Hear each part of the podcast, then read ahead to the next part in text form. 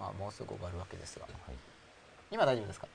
まあ大丈夫です。ここからます、まあ、ここから入りました。はい。はい、再開です、はい。今コツコツ自分で頑張っています。一気になみさん。いいですね。うん。コツコツ自分で。だから僕も理念的にはその人は幸せになっていい存在だとは思ってるんですよ。うん。それをやっぱり僕もこうやって人に言ったりあるいはだからみんな覚えてないんですよ。その人は幸せになっていい存在なんだよねっていうのを心の底から思えてる人は僕の身近には一人もいないです。心の底から思えてる人。一人もいないけれどもしかし人は幸せになっていい存在だよねって言った時にそうだよねっていうふうにつまりうん。心の底から思えてないけど、うん。思想的立場としてはうん同意してくれる人は周りにいる、うん。そしたらそこでお互いにそういう考えをキャッチボールすることで自分の確信を深めていくってことができるわけです。うん。そういう会話をすれば、うんそれはできるけど、まあ、でも僕自身も完全に思えてるわけじゃない。うん。実はとっても大きな一歩と考えると踏み出そうとする気持ちが高まる感じがします。小枝小僧さん。そうですよね、うん。僕もこの一歩が千里を行くっていうふうに考えてるんですけど、うん。うん。やっぱ偉大な一歩であるってやっぱ思うことで価値づけすることでできるんですよね。そのそれも因果関係でこの小さな一歩がその大きな方向にゆくゆくは結実するんだっていうふうに将来の結構思うことでこれちっちゃいけど偉大な一歩だよね。あるいは偉大な中の偉大さを構成するための一歩だよねっていう感じで、はい、偉大になると思います。あ本郷さんから答えが返ってきました。聖寛さんは今のままで幸せを感じましょうという結論。どの説を採用するかはまだ模索している途中。本郷アンダーバー T さん、まあ、今のままで幸せを感じましょうっていうのもよく聞くんですけどね、まあ、ただ今のままでっていうのは厳密には今のままではないはずなんでどっちにしても。厳密に今のままだったら幸せとイコールだから、イコールですよねあの、うん。幸せを感じる感幸せを主観的な幸せのスケールも含めて今のままだったら、まあ、うん。幸せもイコールになっちゃうじゃないですか、うん。っていうことはおそらく何なの状況は変えずしてえー幸せ度を変えるっていうことなのかな、まあ、この今本郷さんに書いてあるのは、うん。まあ、今のところ模索中だそうなので、うん。僕は、まあ、今のままで幸せを感じましょうと言っても今のままでで幸せを感じましょうっつって、まあ、感じられたらまあまあいいしもそれはでも解釈の仕方を変えていると思うんですよ僕としては。うとんいうことはそこに変化があるからどっちにしても。うんうん。その考え方を変えるのも変化の一つうん。ですから、うん。じゃあ自分の考え方をどう変えれば、うん。外的状況がほぼ同じままでもうん。幸せ度は上がるのだろうか。うん。っていうのはできると思います、うんうん。だけど外的状況が全然不変でも何でもないんでなんでその外的な状況を変えることを放棄するかっていう部分はよくわかんないです。うん。今のままでなくちゃいけないと思わないからうん。両方からできる。外的状況を変えるためのアプローチと、今のままというか、まあ、いかなる環境下においても幸せを感じましょうっていうことじゃないですか？おそらくそれすごい話ですね、うん。まあ、いかなる環境下でも感じるのはすごいけど、うん。まあそうですねその環境なんかは自分でコントロールできるってこと、まあ、できないこと。がまあありますよね、うん。はい。でまあ要するに不幸なんていうのも向こう側からやってくるわけじゃないですか。やってきますね。でまあまあそういった状況においても、はい、あれじゃないですか？その幸せというのを感じられる。うんうん、まあすわかんないですけど。すごいすごいまあそういうことってようん。く言言われがちじゃないですか。あそう僕がなんか一刀両断にしてる人たちですよね。ややってみろとかっていうやつ。あっそうみたいな。僕から言うとあっそうっていう感じなんまあですけど、まあ、僕は一方でその感覚価値観というのははい。理解はできますけどね、うん。できたらそれがね、僕はあっそうっていうのはだからまあファンタジーだなっていう解釈ですけどね、うん。それなんか超人的な存在に対しての憧れを抱いてるんだろうなでもなんかその例えばトラブルが起きたりとかっていうのを要するに全容するっていう話じゃないですか、なんか起きた時にあこれはこそれはだからスローガンとして、うんあのどんなことが起きてもっていうのを言ってるだけで、うん。まあ、実際にはどんなことでもじゃないわけじゃないですか。例えばうその、うんどんなことでもないけど嫌なことが起きた時に、うん。でもどんなことが起きても対応できる自分を作ろうと。うん。いう言葉を、究極の言葉ですよどんなことが起きたのは、んうんその言葉を、うんとか考えを使うことによって、うん。まあ、実際にはどんなことでもじゃないんですけど、うん。どんなことでもないんだけど、うん。その目の前のことに対処する力が増大すると。うん。つまり方便としてどんなことでも対処するっていう考えを使うといいよっていうことですねその場合は。ですよねうん。とかそう思ったんですけど。うん。僕は方便は大事だと思うんで別に全然いいんですけど、だからまあ幸せかどうかわかんないですけど要するにもういろんなことが起こると。もう自分のコントロール外のことでいろんなことが起きた時に、うんそれをどう自分の中で処理するかっていうのはとにかく大事なわけじゃないですか,、うん大事ですね。それが全部幸せにするっていうかどうかわからないですけど、逆にそれがまずは常であるっていうところを、はい。ね要するに認識しましょう。うみたいなこ話はよく聞くじゃないですか。ん。まあ、よく要するにその幸せっていうところにね。自分がそういう行くっていうのが、はいあたかもその自分でコントロールすべてができるっていうはい。考え方と、そのもうそれはできないから、そもそもありのままを受け入れなさいっていう考え方って、まあ、よく対立する話じゃないですか。そうなんですね、うん。まあ僕はそこはどうかな、まあ、例えばありのままを受け入れるっていうのはすごいんだけど、うん。基本的に言ってる人がそれできないはずだから残念なことに。まあだからできないことを言ってるのはファンタジーでまあいいんですよ、できないことやるの構わないんだけど真に受けたらバカを見ると僕は思ってるんです。ただうんその人の状況によってはそう思うことで楽になって救われる感覚を得る人がいることがあると思うんですよ、だからその場合はそのその人には OK うん、OK っていうか部分的な適用だと思うんですけど。弱くなってる時じゃないですか？多分。例えばね、本当にそうなってる時に、はい。そうやって考えなさいっていうアドバイスはするんじゃないですか、本当に割ってる人にそのままで幸せだよって言ってもうん。幸せじゃなくてそれはししが仕方のないことで。うん起こるべくして起起きたとか、はい。まあ、そういったことを言うんじゃないですか？普通に、うん、そう起こるべきして起きたと、うん。神が決めたことだとか、まあ、いろんな言い方はあるんじゃないですかね、マイナスのことが起きた時にうん。心が動揺したり、うん。不安になったり、うん。あるいは被害的なんで自分がこんな目にあったりとか、怒りですよね出るっていうのは僕はもう自然だと思ってるんですよ、それが出ない人が超人的にすごいのでありう、ん。出るのが普通。うん。で普通って言ってもふ問題がある普通かっていうと問題があるというか皆さんそうなんですよって僕はそういう考えだから、うん。じゃあ不幸いわゆる不幸な出来事が起きた時にうん。一回心が沈むとかうん。一回ショックをままずショックを受けるとかうんまず焦るとかまずなんでっていうふうに否定し現実を否定しちゃうとかまずそういう反応が起こるのうはん。それはそうだよって立ちます僕は。いやそれはそうだと思いますよ。それはそうなんですよ。うん。でそうなった後でどうするかうんそうそう。だで。からあごめんなさい。ちょっと話がずれてる幸せって話から出てるかもしれないですけどいや僕もそうですよ。だからそこからの立ち直り方としてそう立ち直り方。ううん。しての考え方？うん。立ち直り方。うん。まあ僕は大事だと思う。立ち直りうん。方がだからその時にどう？それはもう、えー起こるべくしてはい。起きたことじゃないのとか、うん。まあいろいろあるじゃないですか、うん。それはほら吉田さんは感情を相手の方見てるからうん。一旦その落ち込んでるのを肯定してるじゃないですか。うんただうん。状況に関わらず幸せですよねっていうのはああそうちょ、ま、違うんですよ。いやいや。ただそそれ僕が間違ったら多分表現したんじゃないですか多分。うんいやでもそのいやこのこの書き込みで。しかしその、うん、だから本郷さんは聖寛さんを引用しているままなんで、うんまあそうするとよくわかんないから。しかも本郷さんはその聖寛さんの説をまだ検討中で採用しているわけでもないわけですよ。うんということは検討中の説を僕に紹介してくれて実践もしてないってことなわけですよね。うんでそれで何を知りたいのかがよくわからない。うんで状況と幸せは関係ないというのは結論付けるのは勝手なんですけどこれは僕は事実的に状況と幸せは関係しているって結論も持ってるんでどこをどうかどこをどう観察したらそうなるのかを問い詰めたいぐらいですね。そ のどう？だって検討中なんですよこれ本郷アンダーバー T さんは。検まあ討中で本郷さん検討になってないじゃん本郷さんの意見というよりはだからそのあのその青函さんの意見を採用するかどうかを検討中で。この人はこう言ってますよっていうほんでその本郷さんが採用するかどうかを検討してるわけじゃないですか。ところが状況と幸せ,、幸せが関係ないっていう結論をはもう検討するっていうか関係してるでしょって感じなんでどういう検討したのかに興味が。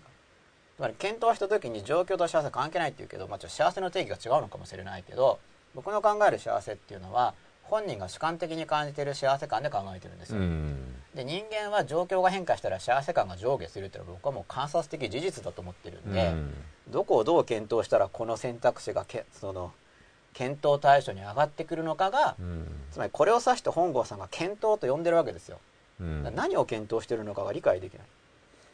あなんかちょっと理解できないです。その状況と幸せが関係ないっていうのをどこ何を観察して言ってるのかが全く分かりませんっていう感じでなんか変わった人だなっていう感じ。僕も変わってるって言われるけど、うん、検討して関係ないって結論になる人がいるということがびっくりっていう僕僕からすればですよ、なんか非常にそれがけんそっか検討中なんだみたいな。で理解共感したいんだけどよくわかんない。しかもなぜ引用引用なのか。本郷さんはどう思ってるのか。っていうのを僕は知りたいですね。僕はですよ。関係ないとかって言われちゃうとなんか難しい。僕は関係があるっていう立場なんで。だって状況関係ないんだったらうーん、まあ、状況全く関係なく幸せなんですよね。どんな不幸ななんかで。もなんていうんですか？わかんない。また宗教仏教の世界というかってよく言われるようなことじゃないですか？いや僕の考えてる仏教ではこんなこと言ってないと思うんですそうなんねはい、状況と幸せが関係ないっていうふうには捉えてないですけどね、うん。まあ、例えばじゃあセンター倫理でな仏教のこう選択肢があってじゃあ状況と幸せとは関係ないっていうのに丸をつけるかどうかっていうような話に考えた時に いやちょっと僕はそれは正当ではないと思いますけどね。いやわかんない、まあ、仏教なんかいろんな派があるから。なんか悟りの世界の話でなんかそんなのありそうじゃないですか。僕は詳しいことは分かりませんけど。そうかね。でも状況っていうのは状況認識があるわけだから、ううん。ん、状況と幸せが関係ないという結論はいずれにしても出ないと思う。ただ、でもでもだからちょっと多分なんていうんですかね話してるはい、テーマが違う？テーマが違うっていうかちょっと多分論点が違うんじゃないかなって気がしますけどね。うん。だから何を観察してるかを知りたいんですけどね状況と幸せ例えばだって身近な人を観察しても状況と幸せは関係あるように見えちゃうんですけど例えばじゃあこの本郷アンダーバー T さんが周りを見渡してみたり本郷アンダーバー T さんの過去の自分の感情の記憶を思い返してみた時に自分の幸せの上下っていうのは多く状況に依存してたと思うと思うんですけどでも本郷さんは違うって言われたらしょうがないけど私はその本郷さんがいや本郷アンダーバー T はこ過去これまでの記憶を探った時に外部状況と幸せは全然関係してないんですよって人だったらしょうがないけど。僕の身近には一人も見たことがないから本当にそういう人。ねね理想の世界なのかもしれないですよ。現実の世界というよりはうんもしかしたらこうそういう風になったらはい。それが本当の幸せだみたいな。なったら本当に幸せだっていうことは誰もならなかったら、うん誰も幸せになれない理想の世界ですよ。うん、幸せのこう段階的増加もないっていう立場になりませんか？そしたら。だからそういうやっぱり悟りとかそういう世界なんじゃないですか？状況に左右されないで常に僕は幸せだってなれればまあ理想は理想じゃないですかまあ、でもそれを悟りとは僕は思わないんですけどね。いやわかんないですけど。なんかそういう話ってあるじゃないですか。うんまああるらしい、うん、あるんですかね。まあちょっとそういう人とあんまり議論したことがないんですよね。実際。うんちょっとよくわから行きましょう。よくわかあんまらないですね。りここでつまずいても、よく覚えてないのですが父親の言葉。あこれは先ほどのあれです、はいはいはいはい。よくわからない。これ吉田さんああ。や僕へのえー自分？問いについてですよ。父親の言葉がすごく印象的で自分ごときが点々点と思ってる人って怖いんだ。やっぱこれに対する返答ってことですだから。自分ごときが点々点と思ってる人って怖いんだって思っていましたけど先生アドバイスで少し変わったようです。感謝です。い稲見さん。先生アドバイスで少し変わったようですで変わったようですっていうのはお父さんですか？お父さんも一緒に見てる？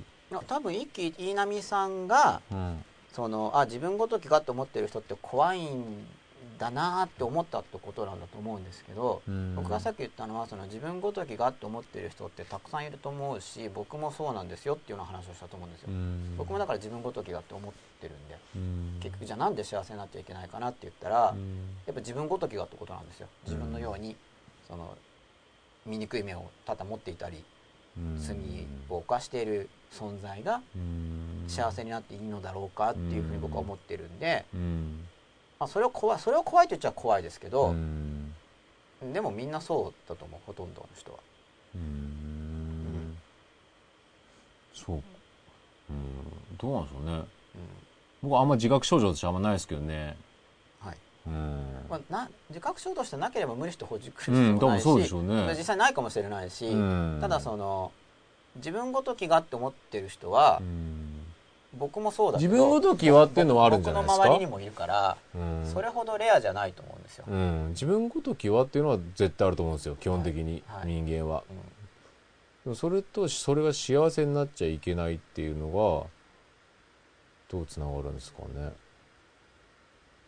それはしあの値するの概念じゃないですか。うん。つまり僕はだから自分に対しても他人に対してもそうなんですけどうん。あのだから例えば収入とかも仕事に応じて収入完全なリンクしてないですけどやっぱりたくさん働いた人より大きな結果を出した人がより大きな収入を得るべきだっていうような社会通念がありますよね。うん。同じように幸せもなんかより良き存在とかで完全なリンクはしてないかもしれないけど方向性としてはより良き存在の人がより多く幸せになるのが方向性として正しいと。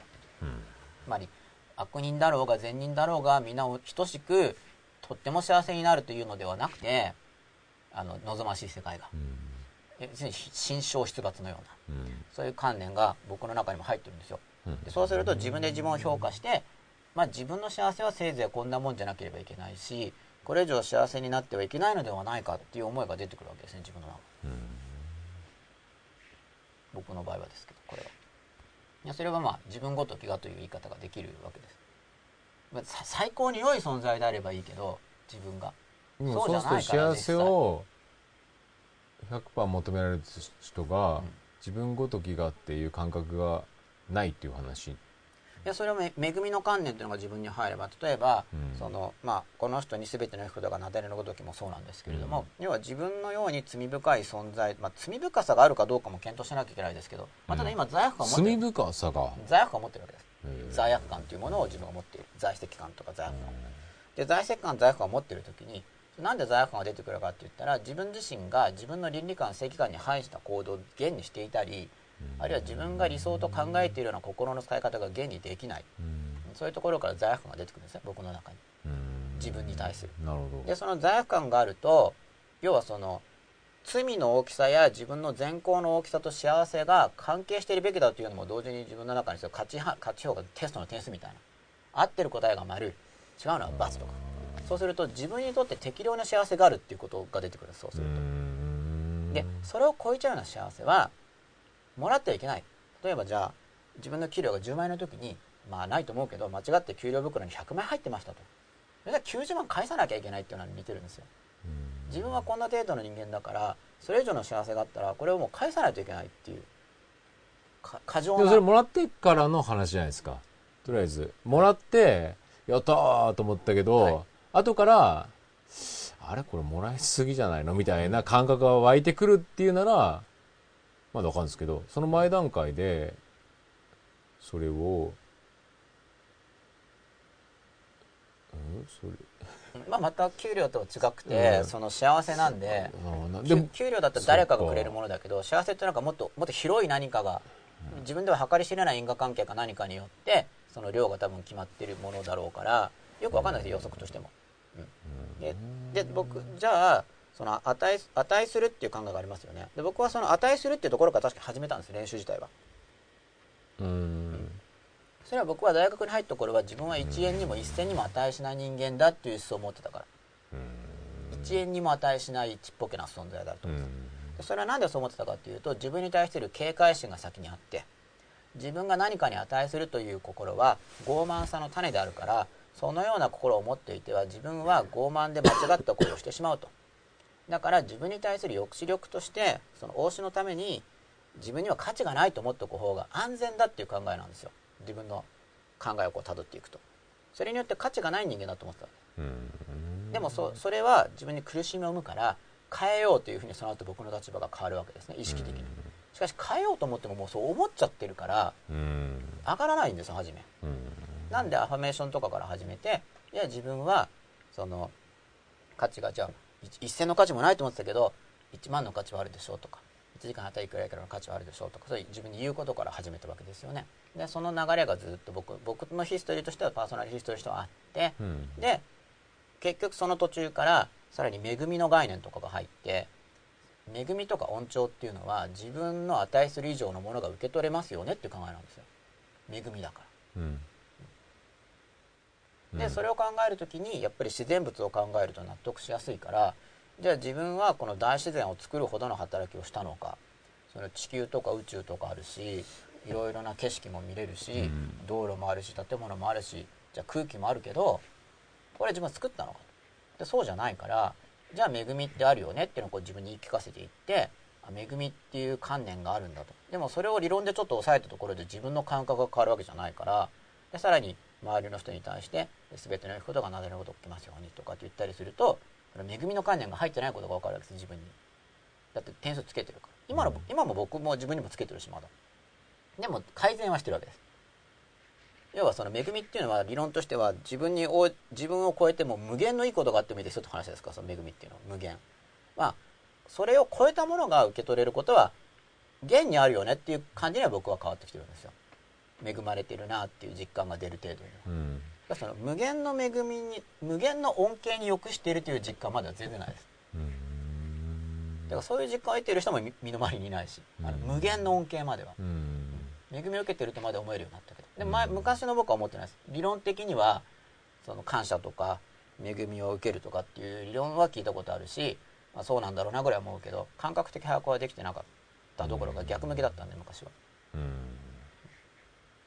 まあ、ちょっと分かります？そういう話を聞くと。僕は分かんないまあ、です、共感しなくてもいいんですけど。まあ僕のパーソナリティだから僕はそういう歴史をたどってるから、うん。まあ、僕は自分の過去体験から類推して、うん。このあの一期飯波さんの自分ごときがっていうのは、過去の僕と似てる面があるのかなうん。と思って話したん。ですね、うん先ほど、うん。自分ごときがって僕も思ってたんで。うん。玉先生強いです。これさっきのですよ俺は幸せになるということにだけただ日々進んでいるんですが皆さん違うんですかね？玉先生。もう多くの人多分違うと思うんですよ。うん。だから俺は幸せになると、うん、進むっていうのは僕も強いなって思いますね。あ玉先生が。俺は幸せになるということにだけただ日々進んでるんですがっていう。いや俺もそうですよそれしか考えてない玉ですよね。吉田さんもあじゃあもそこの幸せにならないといけないという凶悪観念がありますよ。逆に。逆に。ああなるほど。せっかく命をもらってはい。その多分もっと、はい。もっと幸せになれるんだろうな自分の多分努力だったり、はい。他者への貢献だったりでもっと幸せになれるんだろうなっていうことに対して、はい、まだまだそのサボってる部分があるなっていうことに対する罪悪感はありますね、うん、うん。それだけですねそれだけ、うんそっちの方がだから怖いですね。まあ、怖いっていうのはどういう意味ですか？ももっとな幸せを感じれるのにうん。それを知ろうとしない自分が怖い。怖い怖いっていうかそういうのがその罪悪感は常に強いですね。もっと幸せでなきゃいけないだろうっていう感じですか？いけないっていうかももったいないし失礼。失礼っていうのは？命に対してい生きてるっていうこと自分の自分の命に対して失礼。うんで有限なものでななのにうん粗末にしてるっていう、命を。うん。もっと幸せになれるはずの命がうん、十分にそうですね。無駄に生きてるっていうか。ああなるほど、うん。という感覚はすごいありますけどね。そこだと僕より進展してるんだと思うんですよね。僕はその幸せになろうということに対する抵抗感もあるから。うん。で同時にもちろんその幸せになりきれてないというのが、まあ、自己の命の発揮が十分にできていないっていう感覚もあるんですけど、うん。まあ、でもその幸せになっちゃいけないよっていうその押し付けるようなものの方が僕の中では僕は強いんで、うん。まあ、例えば吉田さんとこうコミュニケーションしていく中でうん。吉田さんはそこがないわけだから、と僕はだからそれが入るわけです。コミュニケーションしてると人って映るんで、うん。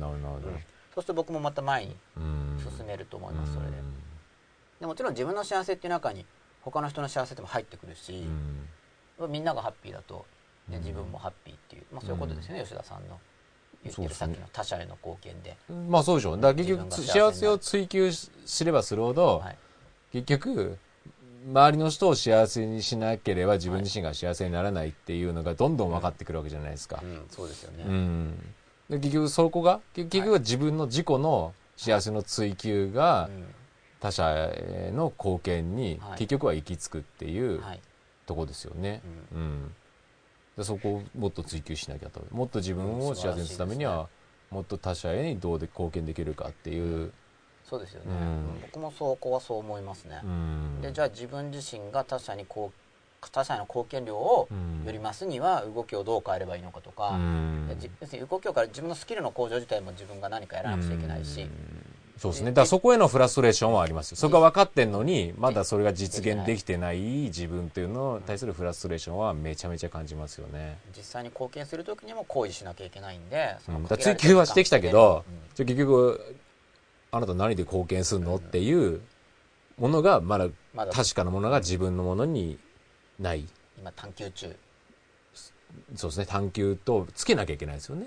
そのスキル的なものであったりとあか、それが何が一番はい。それができる。はい。他者へも貢献できて自己の幸せにもつながるかっていうものを、まあ、探求中ですね。うん。もちろん僕も探求中うで、ん。まあ、この番組とかも一環でやってるんです。だからまあ、要するに一つは、真っ裸になることは絶対、その、他他者にはい。幸せを、の、他者に対して幸せをはい。与えることもできるし、自分自身も幸せになるっていうのの一つの大きな、えー達成、なんていうか、身につけるべきものが多分真っ裸であるっていうのは一つ、うん。すごいわかります。分かってることですよね。そうですね。僕もまだできてないことで、僕にとってもだからその真っ裸になろうっていうこと自体がうん。実は大きな方向性なわけですよ、うん。でその真っ裸になるために一歩一歩頑張っうん。頑張ってますね。頑張って進んで。るうん。楽しい一歩だけど同時に頑張ってます。それはうん。なんで頑張るかっていうとやっぱりうん。変化に対する抵抗があるからうん。じゃあ抵抗を完全に消消消去してからやるって言ってもうん。できないんでありながらもこうそこは意志をちょっと使って頑張ってるわけですちょっと。前に進む。そうですね。いや、一緒っすよね。でも頑張ってるうちにだんだん習慣化するしうん。結構進んでくればうん。なんか自分も変わってるんで。そうですね。それがだから現実的に歩める変わり方かな、うんあのそのちょっとずつ、そうですね。多少後ろ髪引かれても、うん。でも俺前に行くんだって。う言って、ん。でもちろんそこに派生していろんなことが起きてくるんですけど、うん。それも対処して、うんそうだからさっき2012年っていうのが出てましたけど、うん。で僕はなんか11年かな11年来年ですよね、うん。で11年にも寝るぞとか言ってるじゃあれ、ないですか。真っ裸は、あと、あれ？あれ11年まで12まで行っちゃいます12まで行くんですよね。あれ？12まで行きますか？2年ですもんね。行っちゃうのか。あじゃあその僕の直前まで。でも真っ裸やってる時で夜寝れないから。だからそれ12年だ。あ12年の4月でしたっけ？だからその後だったら12年中に達成できできるんじゃないでしょうか。半年間ぐらいで。はいやりたいと思います。玉先生という人さんって結構知り合いなんですか？あの、一度お会いしただけですよ。一度だけですか、はい。やっぱつながるものがあるからこう見てくださるでしょうか？玉羽先生、遅くまでありがとうございます。照れますわい。中華、いや俺玉先生。多分、もう、1時40分ですよ。僕が帰れなかったばっかりに多分もう、早く終われよっていう。ね、視聴者も減ってますよ。まあ減りますよね。すいませんあいやすいませんというか僕は嬉しいですけどね。ははい、もう時間の方は寝ていただいて、あまあそうですね。録画も撮れてるんですもんねそう。ですね。はい。皆さんが幸せを目指しに行くにはやはり無意識なのでしょうか、玉先生。うんまあ無僕の場合は無意識ですね。とりあえず僕の場合は無意識的な抵抗があります。状況に依存しないような心を作れば、えーそれが幸せ度を増大する方法かもしれないとも思います。本郷アンダーバー T さん。これでもあれですね、吉田さんが、吉永さんのように幸福度を増す状況を整えている方法もありだと思います。これ吉田さんが言ってることにも通じますよね、この、えー状況に依存しないような心を作れば、うんそれが幸せだからまあ、増大する。で、要するにこういうことをおっしゃりたいんじゃないかなっていうことだ、やっぱりそういうことだと思うんですよ。そうなんですよね。うん。僕はむしろ状況を変えていく派なんですけど僕自身は入り口としては、うん僕はですよ、まあ、それはまあ入り口が違うんでどっちから言ってもまあいいとは思うんですけど、うん。つまり自分のだって自分の心の中も状況に入れちゃえば結局心を変えるのも状況依存になっちゃいますからねうん。うん。まあでもそれはだから実行しやすいかどうかっていうのがあるんで、うん。うんまあ、僕にとって実行しやすい方法と本郷アンダーバー T さんにとって実行しやすい方法っていうのが多分あるから実行しやすいっていうので僕は選んだらいいと思いますけどね、うん万人にとって歩みやすい道であるっていうのは多分ない気がするんですようん。このここの方法論レベルまでいっちゃうと。うん。この方法論が万人にとってうん。一番入りやすいとか、うん。万人にとって一番有効であるとかやっぱそれはないと思うんで、まあ、僕のもあくまで参考なんですけど、うん。もちろん僕としてはいいと思うこと言ってるんですけどね。でもじゃあ万人に適用できるかって言われたらそそうまで僕自身も思ってない。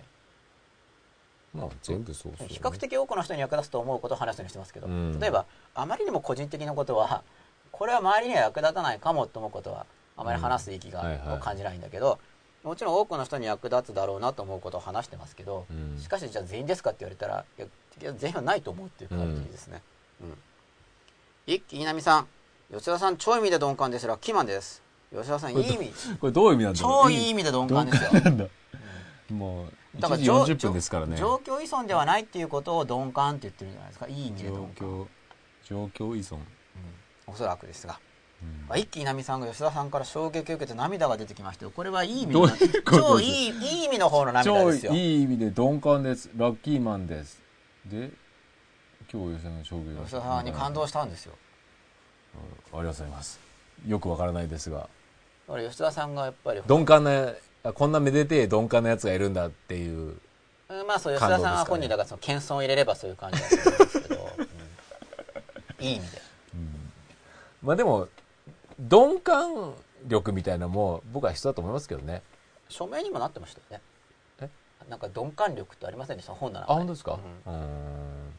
まあだから繊細だと傷つきやすいってことでもある繊細力も必要なんですけど鈍感力も。使い分け、うん。年がら年中繊細っていうのも、うん。なんかちょっと言われたら傷ついちゃうし、うん。なんか完全に年がら年中鈍感って言っても本当通じなくなっちゃうから、そうですね、まあ、分かんなくなっちゃいますよね、うん本当に厳密に鈍感だったら、うん。だからまあ状況に応じてうまく使い分けられる、だからいい感情は繊細に隅々まで感じて、い。い味味わって。もう全てを感じ尽くすと、全身で、はい。でどうでもいい要するにマイナスな感情は、はい。よくわかんないこの感覚みたいな方になれれば、はい。まあ理想ですよねそうまあそうそれが理想かしてまって僕も言いたいことがちょっと できちゃうんですけど。と僕は理想だと 僕自身はそう思います、いやいいですよそれで、はいうん。はい。なかなかなんかいいただその要するにほらこの間の話したように感情の波っていうのがあって、やっぱり幸せの多くねほ感情と思ったら、やっぱりマイナスもそれなりに増えてくるから、はい。ここを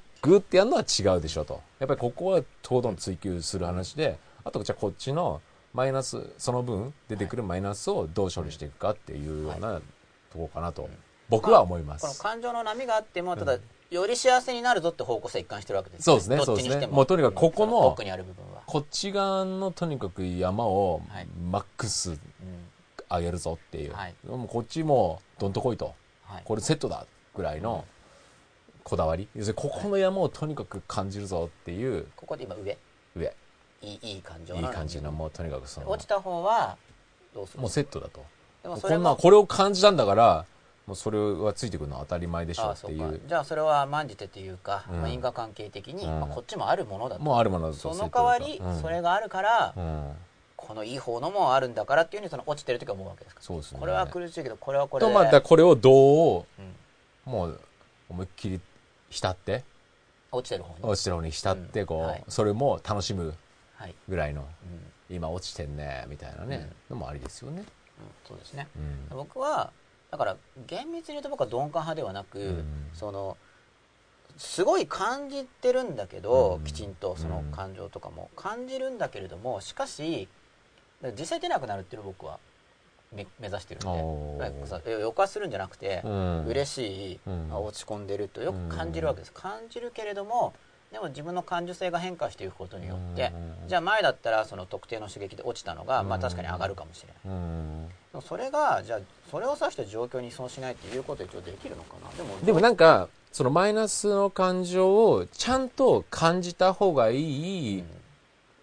その、まあ、マイナスというか落ちるような感覚と、うん。どうでもいいことで落ちる感覚とって全然質が違うじゃないですか、はい。例えば誰かの死があって落ちるっていう感覚の時を鈍感っておかしな話じゃないですか、まあ、ここは僕は思いっきり感じて、はい。それを吸収して悲しみをしっかりと受け止めて、もう全身で感じてでまたこう上がっていけばいいなと思ってて。ただどうでもいい、なんていうんですかマイナスの感情、はい。他者とのトラブルだったり、クラクション鳴らされて、うーん、なんだっていうところにエネルギーを使うのは本当無駄だなと思うんで、うんそれに関してはどうやったら鈍感になれるかなっていうのははいすごく意識してますよね。なるほどあトイレ行きたいんだなとか、あ我慢できないんだなと、はいあどうぞ先行ってください、先行ってくださいみ。たいなやつですねああ、そうそうそうそうそうそうそう。さすがにこう、トイレ来たかったらクラクション押すわ。うん、そうだなっていうような、そういう自分の都合のいい認識っていうのはすごくいっぱい引き出し作りたいなと思いますよね。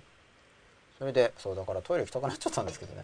まあでもちょっとここでもうちょっとじゃあ最後に言っていいですか、はい。でこの間のあの感情の奥の話のつながりも出てきたので、はい。はい。まあ、だからいい感情の奥にあるものってこの間あんまり言語化しなかったんで、うん。よく分かんなかった人もいると思うんですよ、はい。まあ、同時に実は録画もないかもしれなかったと。はで要はいい感情と悪い感情って分類できるんですけど、いうん。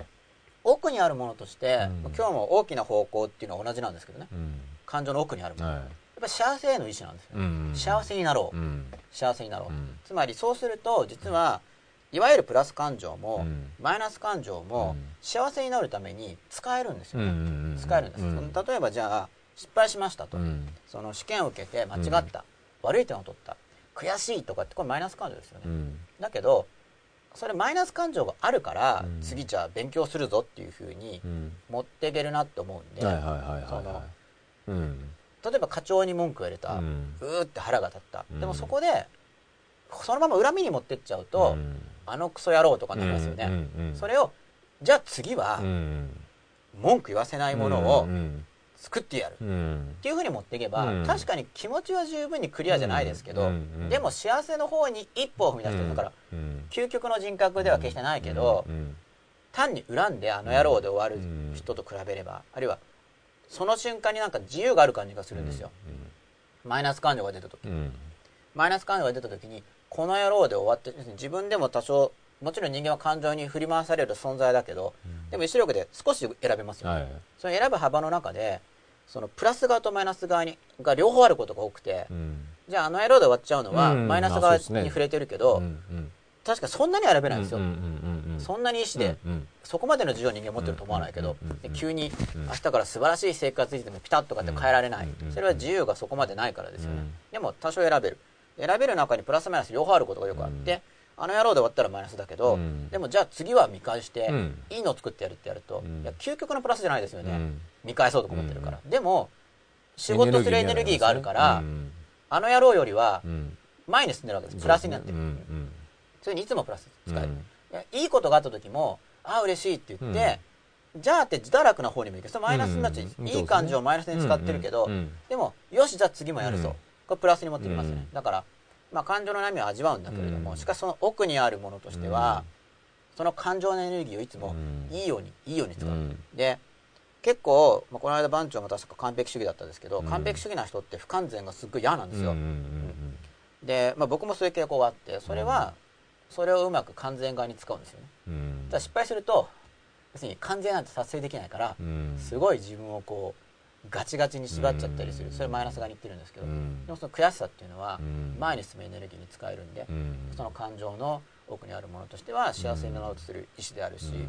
幸せになろうとする生命であるし、うん。そうするとその生命の力が強ければ感情がどっちに揺れてもうん。飲み込んでいいように使えるんですよ、うん。感情を感じた上で、うん。前その感情を感じると感情の波が去るっていう話をしたと思うんですけどその感情の波は現に去るんですけれどもしかしその処理法だけではなく感情のエネルギーをその幸せの方向の行動力に使うっていう、うん。うん道もあるんで、まあ両方ですよね、うん。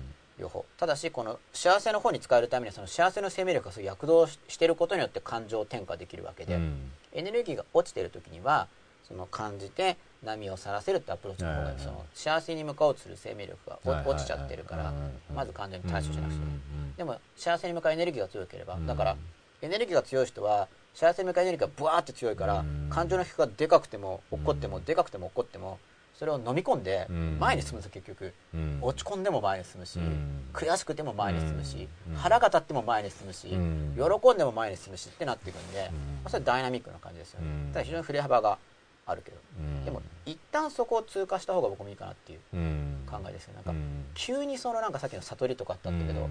やっぱ急にそっちに行くってことはおそらく、うん。まあ、あるかもしれないし、うんちょっと分かんないですけど、うんいないんで悟ってる人が本当、周りに。だけどそのダイナミックな人っているから、現に。うん。ダイナミックさっていうのは僕はそういうイメージなんですよ、うん。感情の奥にある生命エネルギーも強いし、うん。まあ、感情の起伏もかなりあると、うん。ただしそれを幸せのに向かうエネルギーにうん。転化している、うん。つまり大きな方向性として幸せを目指していて、うん。小さな一歩を進むためにその感情を使ってるんですよ、うんそれがプラスでもマイナスでも、うん使ってる。プラスでもマイナスでも使ってる、うんそれがすごい現実的なうん。感じかな。でその進む力で、まあ、状況は確かに変えにくいかもしれないけどでも変えていくんですよね、で状況を変えていける人もそこそこいる以上、僕はあの僕としてはですよ変えましょうっていう立場なんですよ、うんうんいや変わらない部分を、うん。変わらない部分に変えやすいところがあるはずっていう考えです別の言い方をすれば、うん何から何まで変わらないっていうのは、うんまあそういう条件もあるかもしれないけど、うん。普通の人であれば、うん。どっか変えられるところがあると思うんで。うん。そこは粘り強くほとんど変えられると思いますけどね僕は。僕がそれが比喩としていいのは映画の脱走ものとか。もう閉じ込められてるわけだから。大脱走。そうダメなわけじゃないですか。でもなんかそうどっかここの壁穴開くよねとかう、ん。なんか探し出すじゃないですか。スティーブ・マック・イーンですマッねクイーンとか、うん。そういうことですよなんかここ穴掘れるじゃんとかここ砂隠せるじゃんとか、うん。なんだからたくましいわけですよ、うん。ああいうのが人気があるのは、うん。まあわまあ、もちろんその刑務所に入れる側からしたらう、ん。悪いことやってるんだけど 全然、なんで人気があるかってやっぱそこのたくましさだと思うんですよ。ちょっと極限っぽいですよねそうですね。でもそういう中に入っても明るいですよね。うん。あれね。最後し死ぬんですよね確かね。あ大脱走ですよね、うん。あ逃げるやつもありますよ。大脱走じゃないやつマッキンの。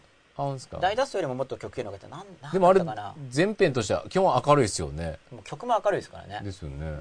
だからマッキンだったらあっちの方が好きなんですけど知らないですか。大脱走の後に作られたやつ。あ本当ですか。はい脱走もので。P で始まるやつじゃなくてあれ知らない？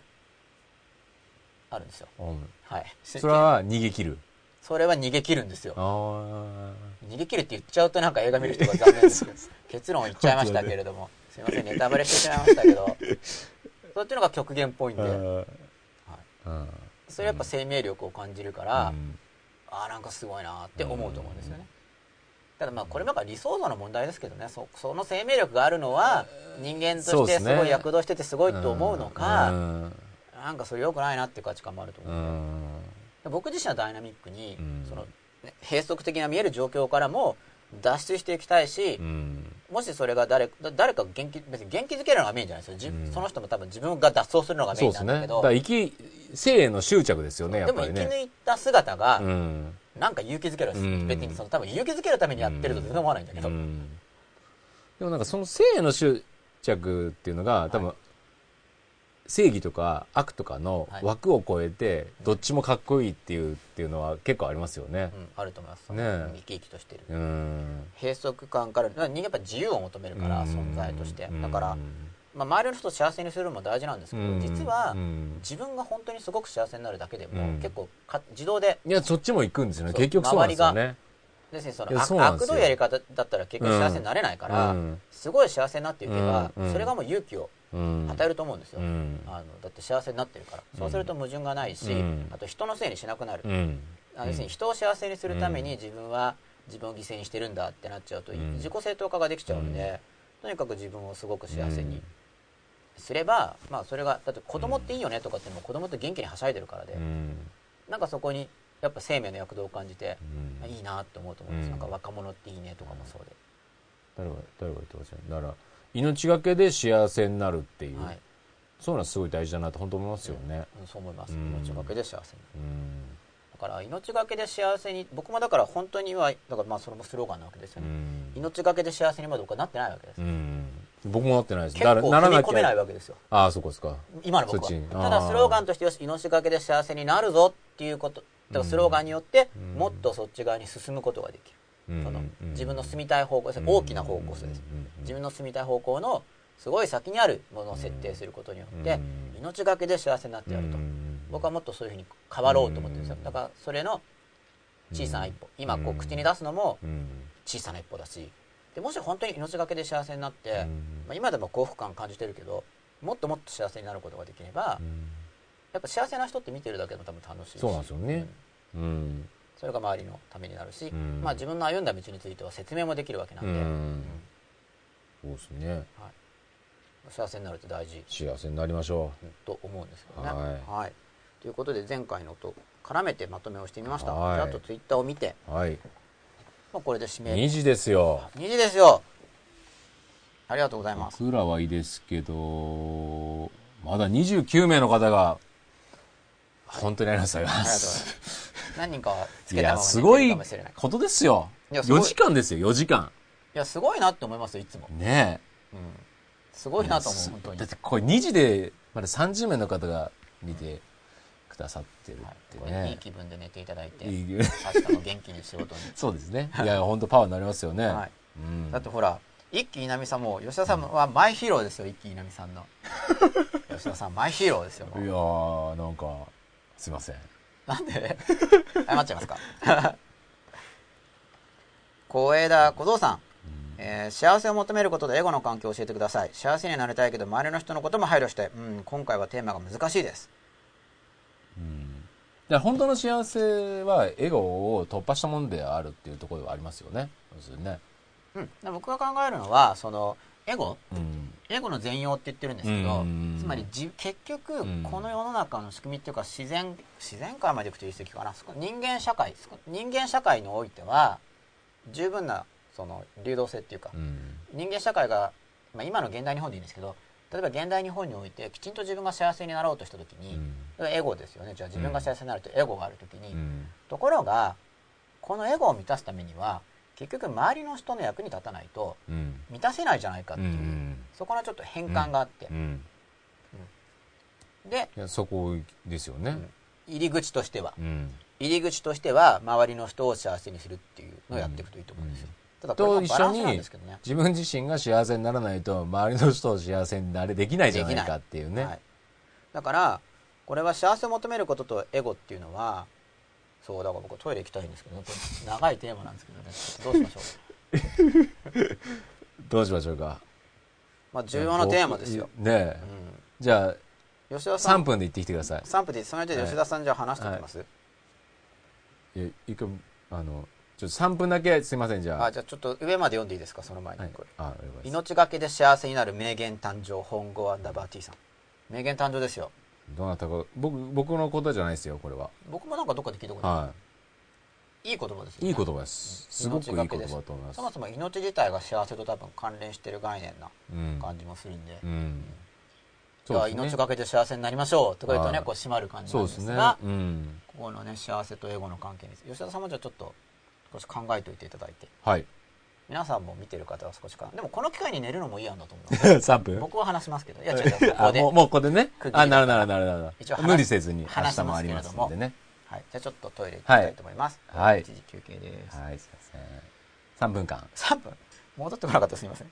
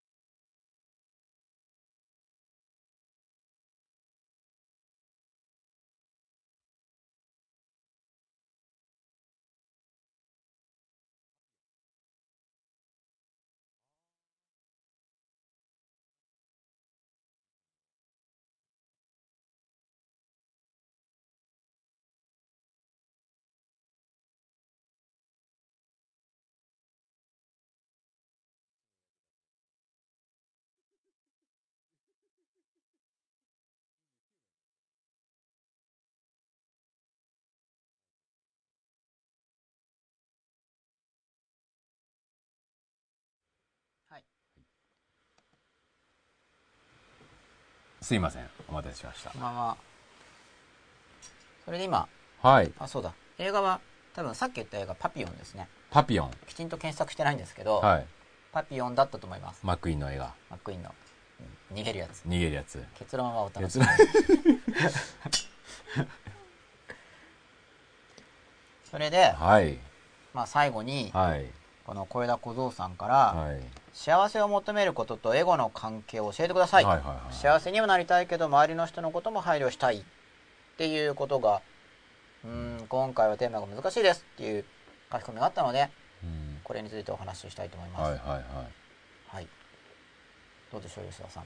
いやだからそのさっきから繰り返しているように別に多分この小枝小僧さんは幸せが周りの人との対立の中で対立じゃないか。でも要するに自分が幸せになることが周りの人を考えないことだということになってしまうというところですよね。うんそうですよね。幸せになりたいけどって書いてありますからね、ですよね。はい。だからまあわからないですけど僕が思う幸せというのはだからその周りの人を考えないことではなくて周りの人のことを考えることこそが一番の幸せであるっていう周りの人を配慮することが本当の幸せを追求した時にはい。そこにたどり着く。はい。というのが今のところの僕の幸せのうん。概念。はい。なのでうん。そもそもこのことが成り立たない。周りの人も配慮そうですね。じゃあちょっと僕も書いたりしながら面白い内容になってきましたね。そうですね。うん。2時6分に。まあもうすぐ終わるんですけど。あれ？もう皆さん本当に大丈夫なんですよ。まだ大丈夫ですみん。な29名の方が見てく見ださってますよ。てるんですね。ありがとうございます、それであとか自分と他人の対立ですよね、まあ、よくあるテーマですがでこれはある程度の対立はっていうかそう吉田さんのあの吉田さんのっていうか自分意識的な認識とちょっと決めつけが入っちゃうんですけど意識的な認識人間って意識的な認識と無意識的な認識が一致してると限らないから僕自身もその理論的に思ってることと自分の感覚が一致してるわけではないんですよ。うんでじゃあ小枝小僧さんが自分としていてで誰か他の人がいるとしますよね他人さん。でまあ自分の幸せを追求するときにうん。うんこのあそっかこれ出てないからこれ見せてましたあ自分の幸せを追求するときに、あはい。この他人と対立するシチュエーションですよね。うん。おそらく今想定してるのは。周りの人のことも配慮したいということだから、そのわがままかな。要するにその自分の幸せっていうのはもう自分のことだけ考えるっていうところと、だと思うんですよね、うん。まあ例えば対立しょ対立が生じていると見えるときうに、ん。じゃあまあ自分のなりたい人生自分のなりたい人生っていうのがあって自分のなりたい人生っていうのがあってそして相手の人がなりたい人生っていうのがあるわけですよね、で基本はこのマッチングだからこここを見ていくってことですよねこの。自分のなりたい人生と相手の人のなりたい人生をつなぐっていうことになるんでもし配慮しながらやっていくとしたら。うん。だからこれはもう前の方の回で多分繰り返し言ってると思うんですけど、うん。この他人の人の心の中にある苦しみがあって、うん。欲望があって夢があるわけですよね。うん。こうなりたいなみたいな。うん。でこの人の苦しみ欲望夢と自分の住みたいものをつないだ領域で入っていくしかないっていう僕は考えなんですけどね。うん。マッチングして。ここはだからちょっとクリエイティブじゃないといけないかもしれないんだけど、その自分ののぞ自分自分は自分で持ってるわけですこの。自分も苦しみを持っているし。うん。自分も欲を持ってるし。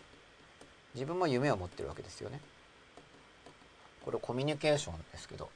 で自分が行こうとしている場所自分が行こうとしている場所のうちこの黒丸ですね。自分側にある黒丸、うん、自分が行こうとしている場所のうち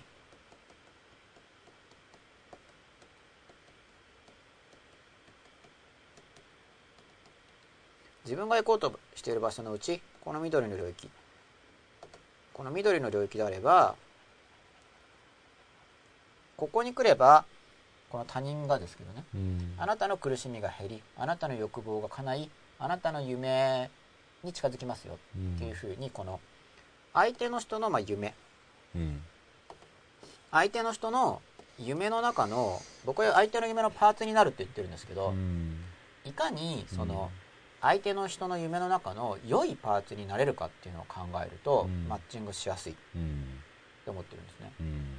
相手の相手もなりたい未来があるわけですよね。うん。あるいは体験したい現実を持っている今相手が今感じている現実があって、うん。なりたい現実があってでその相手のなりたい現実をあるいは相手がなりたい現実になっていく上での重要なピースになるうん。っていうことを僕は考えてるんですけど、うん。でこうすることであの自分がうん自分、うん、分かりにくいですかねちょっと。これひだ小僧さん小僧さんっていう言い方もあれだけど。あ今ちょっと思ったんですけど、はい。たとその競争原理とかの話、はい。例えばその自分が勝つと相手が負ける人が生まれるとかいう話とかの部分は入ってるんですかね、ああ勝ち負けの話？うん、例えば要するにその自分の幸せになりたいけど周りの人のことも配慮したいっていうことは、まあそれは正々堂々と戦って勝ったらいいと思いますけど別うに、ん。っていう話としても捉えられなくもないじゃないですか、この。まあそれは正々堂々と戦って。あの今のねその、うん。今の小学校はまあ今はどうなのかわかんないですけど、はい。順位つけないとかいう、ん。いろんなそういう、はい。そういう平等優劣をつけないとか、はい。そういう話かもしれないかなと、そうですね、うん。まあそれは僕はなんか正当にやるなら勝っちゃいましょうっていう考えですけど、うん、そそそこはもうね、ただ僕自身はそうじゃなかったんですよ、うん。僕はだからその勝負ができなかったんで高校の時、中学か。中学の時とかうん。陸上の大会にも出れないぐらいだったから、まあ、そんな早かったわけじゃないけど、まあ勝つ時もあったんですよ。だからそれ揺らいでたんで。でも抵抗があるわけですやっぱり、うんうんうん。負ける方がいい。相手を勝たせてあげた方がいい、うん。でもその後よく考えたんだけどその、まあ、今はだから勝った方がいいっていう立場で、うん。なんか勝たせてもらっても嬉しくないからうん向こうも、うん。うんおそらく。うん。だから、まあ、それは本気で正当なルールの範囲内でうん。勝てるだけ勝った方がいいと。うん。いうことを最近は考えますけど。それでお互いに競い合っていくと。でそれが通じない相手うん。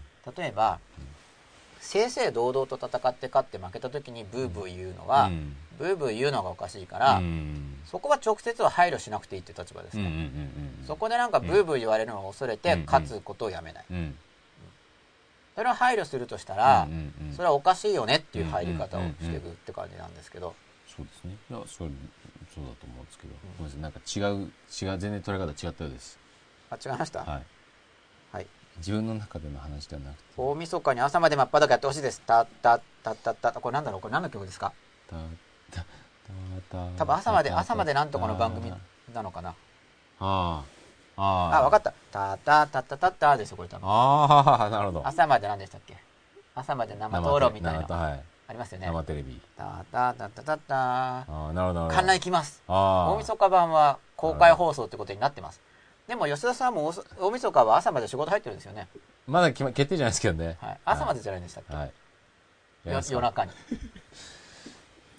自分の中での話ではなく環境問題などのレベルまで押し広げて考えてしまいました。マップのテーマから外してしまいました。すみません。小枝小僧さん。あ環境問題。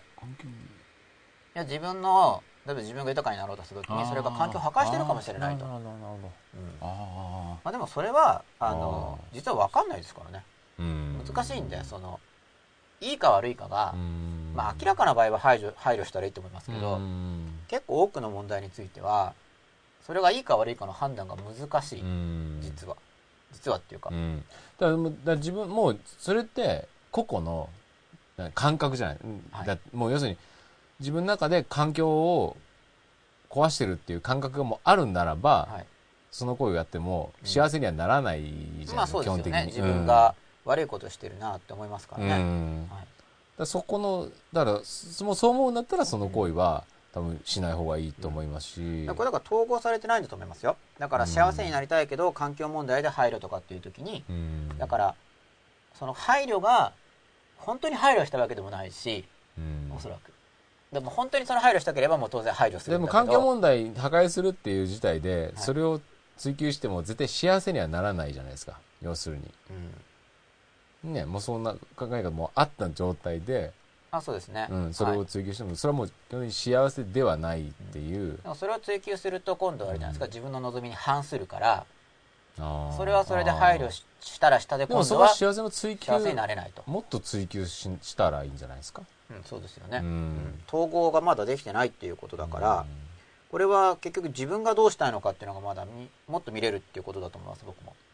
環境にもっともっと追求で配慮。きるはい。どっちなのかうん。と配慮したいのか、そうですねどうしたいのか。そんなの関係なく、黒煙まき散らすクラシックカー乗りたいんだっていうのが、うん。どっちの自分の欲求であったり幸せっていうのが、どうしたいのかですどうしたよねらそうですね。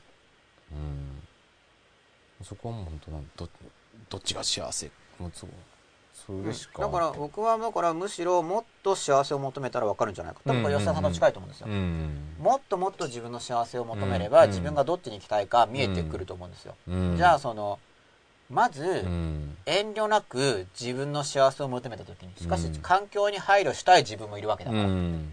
環境に配慮したい自分も含めて、うん。配慮したい自分も含めて、うん。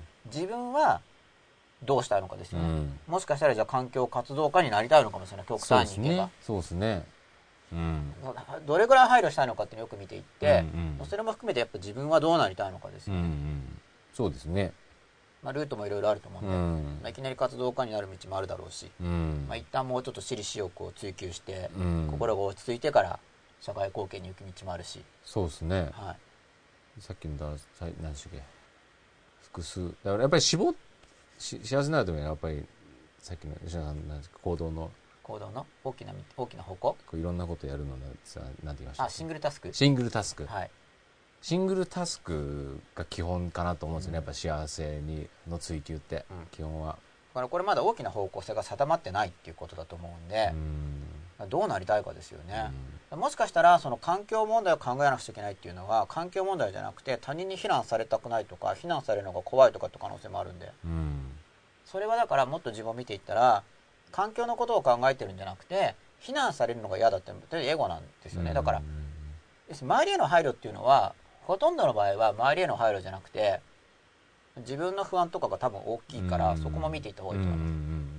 周りへの配慮っていうのが正当化でうん周りに配慮してるわけではなくうん。例えば自分自身の罪悪感が増大するのが嫌だとか、自分が周りに文句言われるのが嫌だとか、うん。あの非難されることが怖いとかであることの方が多分多いと思うんで、うんあの生粋の環境運動家とか違うかもしれないけど、はいはいはい。普通は。うん。だからもうちょっと自分を見ていくと、うん。環境に配慮してるっていうよりはおそらく自分を守ろうとしてる働きがあると思うんで、うん。うんそれを見るとより何を望んでるか分かりやすくなると思うんですよね、そうですよね。うん。環境に対処しても変わらないかもしれないんで非難を恐れるとかっていうのは。うん。もっとなんか欲丸出しでとりあえずはまず最初のアプローチはどんどんしたらいいんじゃないかな僕は思いますけどね。その本当に僕も思いますね。ね基本的にはその法法律とか倫理に反さないぐらいで。自分の欲を真っ裸に。年齢にもよると思うんですけど。そうですね。小枝小僧さんの。ペンネームは小僧だけど。確かに。そうですね。わかんないですからね。でもまあでもいいんじゃないですか？そこもう年齢とかじゃなくてもいい。そこにあるならばもうそこをね一回グワーッといくっていうのが。まあ幸せを追求するってのはガーっていくと話ですからね。そうですね。ガーっていくっていう。ガーっていうねガーっていったらいいと僕もガーっていったらいいと思いますよ。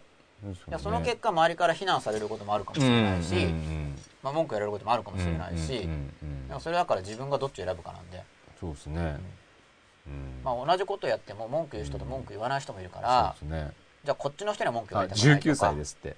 あ19歳？ああすごいですね。19歳。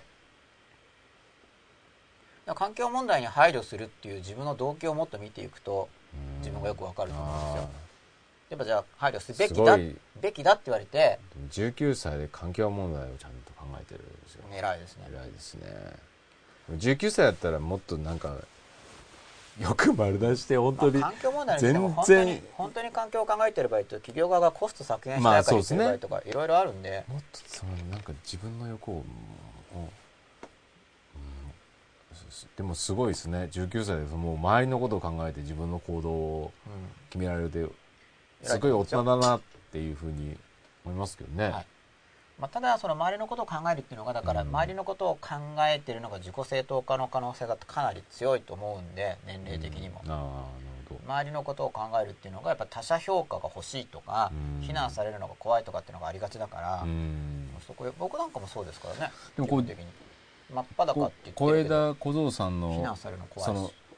自分の幸せをで環境に絡むそのこっち側何なんですかね？がやろうとそこがもしかしたら明確じゃないかもしれないですよ。うん。じゃあその小枝小僧さんの幸せ？まあとりあえずだからじゃあ対立するとしても、うん。とりあえず置いといてじゃあ自分の幸せを追求したらどうなんだっていうのを僕,、はまあ書き出すのがおすすめなのでどんどん書いたりとかして、僕なんか10代の頃の夢とか僕書いてましたけどね。書き出すと自分で自己嫌悪が出るんですよ。うん。今でもちょっとそうですけどなんかこんなのになりたいの？みたいな。ああでもそうですねこれって人としてどうなのみたいなのが出てくるんですかららでも人としてどうなのっていうのもいや別にどうって言ってもうん。まあ嫌悪僕も僕自身が嫌悪を抱くけどうん。だから社会的にも嫌悪を抱く人はいるだろうけど、うん。じゃあ本当にダメなのかって言ったら一応まあそうじゃないような気もするななんかこうガーって出るわけですザーって。うんじゃあこのためにじゃあ命かけて追求できるはずそうでもないと。じゃあ僕はどうなりたいんだとかなんかそういうのやってたんですよね。うん。でまあ割り切れない自分であったわけですよ19歳で見えてたらすごいですけどね。早いですけどね、いやすごいですよね。じゃあ自分がどうなりたいかっていうのを。うん。じゃあ例えば環境問題に配慮したい自分ってのもいるんですけどつまり自分の中に矛盾があるはずなんで、うん。これはもういろんな本が出てますからね世の中に、うん。今時はうん。目標とかについて、うん。あそうだ僕も出してますよ。東大志向法っていう。あ四国はい。うんまあれ丸々一冊書いてあるんですけどでもちょっとプロセス全部書けないっうんていうぐらいいろいろ細かいことはあるんですけど、うん。まあ、大まかなことは東大志向法にも書いてあるしうんだから自分のとにかくなりたい姿っていうのをうん。どんどん書いていってで主従分析あの何が主で何がサブかとか。止まってる？あまた止まってます？音声は言ってるけど絵が止まってますね。おーなんかすごいとこで。ということでそろそろですかね。そうですね。音声はこれは動くんですか？絵は音声は言ってると思うんですけど。これで終わこれにしましょうか。こっち側が流れてるですか今？えそうです。これします。いいですよ。終わりっていう感じじゃないですか。はい。じゃあこっちに切り替えていいですか？はい、いいですよ。僕ちょっとじこっちじゃあ来る顔がはい出ました。い。はい。ということで。はい。はい。ちょっと出なくなっちゃったのではい。こういう感じになるこういう感じで。顔がちょっと出てない。です、はい。半分ですが、なんですが。うん、より大きな便利を求めた結果環境破壊につながってしまったという個人的なレベルを超えたテーマを書いてしまったということです。あ人類のことを考えたということですね。なるほどなるほど。まあそれは確かに今すぐの自分自身の行動の方針とは方針がすとはちょっと違うかもしれなうん。いですよね。うん。はい。ということで。はい。まとまったようなまとまらないような。いや 自分の変えていく方法はい。大きな方向性をはい。持って待って。一歩ずつ進んでいきましょう。ってまとめちゃうとなんか本当変哲がないんですけどね。そのニュアンスを伝えようと。はい。思ってあれこれお話ししてみました、はい。ということで今日も長い時間どうもありがとうございました。ありがとうございました。おやすみなさい